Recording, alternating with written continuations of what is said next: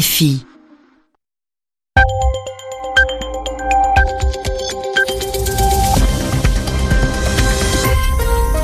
Merci d'écouter Radio France Internationale. Il est 20h en temps universel, 22h ici à Paris. Nathanaël Vitran. Soyez les bienvenus dans cette édition du journal en français facile que j'ai le plaisir de présenter avec Sylvie Berruet. Bonsoir Sylvie. Plaisir partagé. Bonsoir Nathanaël, bonsoir à tous. À la une, Donald Trump se lance dans une guerre commerciale avec l'Union européenne, le Mexique et le Canada. Le président américain va imposer une augmentation des tarifs de douane sur les importations d'acier et d'aluminium. Les Européens, comme d'ailleurs les Canadiens, préviennent qu'ils ne se laisseront pas faire. Le journaliste russe qui avait simulé son assassinat en Ukraine s'est expliqué devant les médias. Il assure qu'il n'avait pas le choix. L'extrême droite et le mouvement 5 étoiles au bord du pouvoir en Italie. Giuseppe Conte est à nouveau chargé de former un gouvernement de coalition. Zinedine Zidane quitte le Real Madrid. À la surprise générale, l'entraîneur a décidé de tourner la page en pleine gloire. Le journal. Un journal. En français facile. En français facile. À partir de demain, les États-Unis vont surtaxer les importations d'acier et d'aluminium. Donald Trump avait déjà imposé une telle mesure pour la Chine notamment, mais ses alliés européens, mexicains et canadiens n'étaient jusque-là pas concernés. Cette fois, c'est terminé. Le président américain lance son pays dans une guerre commerciale avec ses partenaires, mais ces derniers n'ont pas l'intention de se laisser faire et ils préparent déjà la riposte à.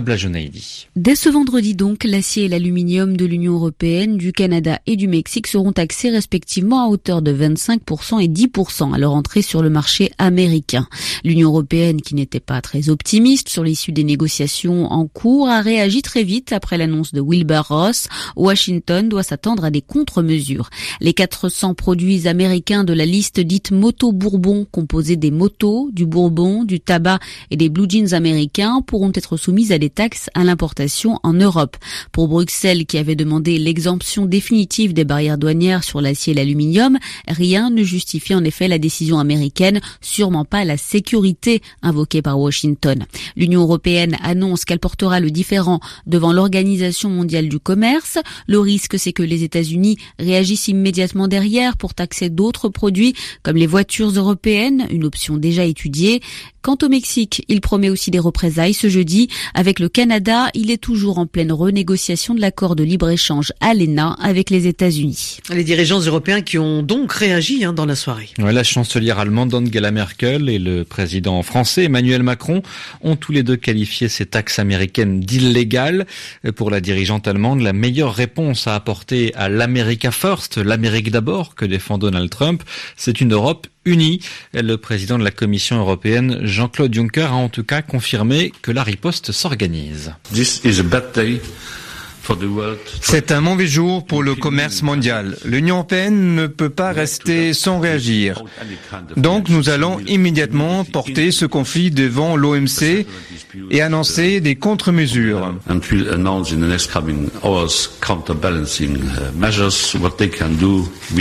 Ce que les États-Unis peuvent faire, euh, nous sommes capables de faire exactement la même chose.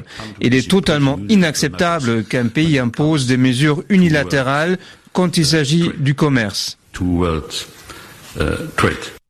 Voilà, et 24 heures après avoir euh, ressuscité de manière spectaculaire, le journaliste russe Arkady Babchenko s'est expliqué à Kiev. Oui, en début de semaine, tout le monde le, le pense, est mort. Il faut dire que les autorités ukrainiennes l'avaient annoncé, que sa femme avait entendu des coups de feu et que des photos de son corps ensanglanté avaient été diffusées à la presse. Mais tout cela était faux. Le sang n'était pas le sien, mais du sang de cochon. Hier, il était réapparu bien vivant lors d'une conférence de presse. Les services ukrainiens disent avoir simulé son assassinat pour arrêter un homme qui tentait lui réellement d'assassiner le journaliste. Les ONG de défense des droits de l'homme et de la presse, les médias qui ont ainsi été trompés, euh, n'ont pas vraiment apprécié cette mascarade. Mais pour euh, Arkady Babchenko, c'était une question de vie ou de mort. Il n'y avait pas d'autre solution. À tous ceux qui disent que tout cela remet en question la crédibilité des journalistes, je réponds qu'auriez-vous fait à ma place si on vous avait dit qu'il y avait un contrat pour vous liquider? Les journalistes journalistes disent que j'ai franchi une ligne rouge, mais ça n'est pas moi qui ai élaboré l'opération spéciale. Ce n'est pas moi qui ai décidé comment cela se déroulerait. Ce n'est pas moi qui ai réfléchi à la manière de conduire les opérations pour obtenir un maximum de preuves pour capturer le suspect, la main dans le sac. Si le SBU a considéré que c'était mieux ainsi, j'ai estimé qu'il avait raison et que ça n'était pas mon affaire. Mes amis, quand on viendra chez vous, qu'on vous montrera votre photo, la photo de votre tueur, et qu'on vous demandera, tu veux échapper à la mort ou tu veux conserver ton éthique, ta pureté et l'esprit moral de ta profession. Eh bien, je vous en prie, allez-y, conservez votre éthique professionnelle, mais moi j'ai préféré rester vivant. Un des propos diffusés par la télévision ukrainienne et traduits par Anastasia Becchio. L'actualité européenne, c'est aussi l'Italie qui se cherche toujours un gouvernement. Les Italiens ont voté il y a deux mois maintenant. Les deux vainqueurs, l'extrême droite et les populistes du mouvement 5 étoiles, tentent depuis de former une coalition. Il y a eu une première tentative avortée le week-end dernier à cause de la personnalité trop anti-européenne du ministre de l'économie qu'ils avaient choisi. En début de semaine, le président italien avait demandé à un économiste de former un gouvernement provisoire pour préparer de nouvelles élections. Mais finalement, coup de théâtre, ce soir, les deux partis ont discuté dans la journée et ils se sont mis d'accord sur le nom d'un autre ministre de l'économie plus acceptable cette fois pour le chef de l'État italien.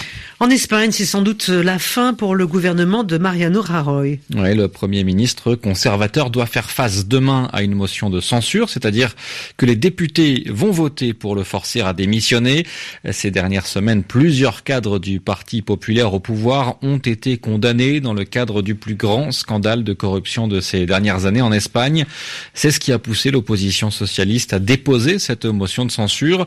Et si Mariano Rajoy est contraint au départ, c'est très certainement le socialiste Pedro Sanchez qui deviendrait chef d'un nouveau gouvernement. Et en attendant demain, Nathanaël, c'est un autre départ qui fait parler de lui en Espagne. Ouais, celui de Zinedine Zidane, l'entraîneur du Real Madrid, qui en moins de trois ans a remporté pas moins de neuf trophées, dont trois Ligues des Champions tout de même, avec le club, et il annonce qu'il quitte son poste, une annonce qui a surpris tout le monde. Correspondance à Madrid de Pierre Chaperon. La surprise est la tête des mauvais jours pour le président du Real Madrid, Florentino Pérez, qui a répété à plusieurs reprises que c'était une décision inattendue et un jour triste pour le club. Mais Zidane dit stop, cinq jours seulement après avoir gagné sa troisième Ligue des Champions de suite. Pour le Français, il faut savoir s'arrêter, pensant qu'il avait fait son temps à la tête du club. C'est une étape qui se termine. Zidane visiblement marqué cette saison par les moments difficiles qu'a vécu le club, comme avant le huitième de finale de Ligue des Champions contre le PSG, où il jouait clairement son avenir.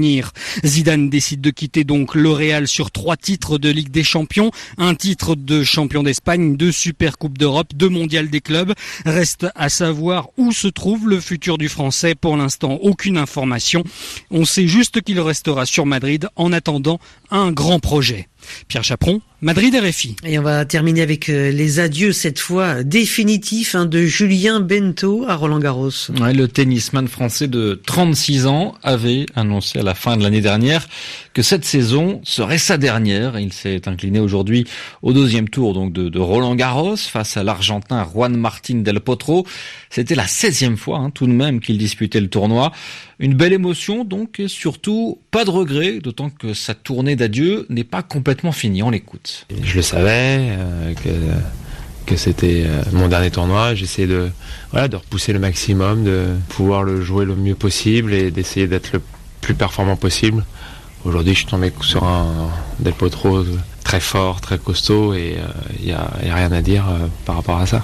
Après, le tirage au sort a, fait que j'avais un grand joueur au deuxième tour. Ça m'a permis de jouer sur ce magnifique euh, cours Philippe Chatrier et de sortir euh, voilà, devant 15 000 personnes avec toutes mes amis euh, et ma famille. voilà, c'est, je peux pas trop me plaindre. Je me suis donné les moyens pour pouvoir avoir ça, pour vivre ça. Voilà, je vais savourer un petit peu, me reposer un petit peu, profiter un petit peu et puis faire en sorte que Wimbledon US Open se, se, passe bien et puis après on passera définitivement à autre chose. Voilà, Julien Beneteau, le tennisman qui tire son chapeau des propos recueillis par Olivier Pron. C'est la fin de ce journal en français facile. Merci à vous de l'avoir suivi. Merci Sylvie Berruet. Merci à vous Nathanaël. Et vous pouvez nous réécouter et réécouter, euh, relire en tout cas le, le script de ce journal en français facile sur www.rfi.fr. Il est 22h10 ici à Paris.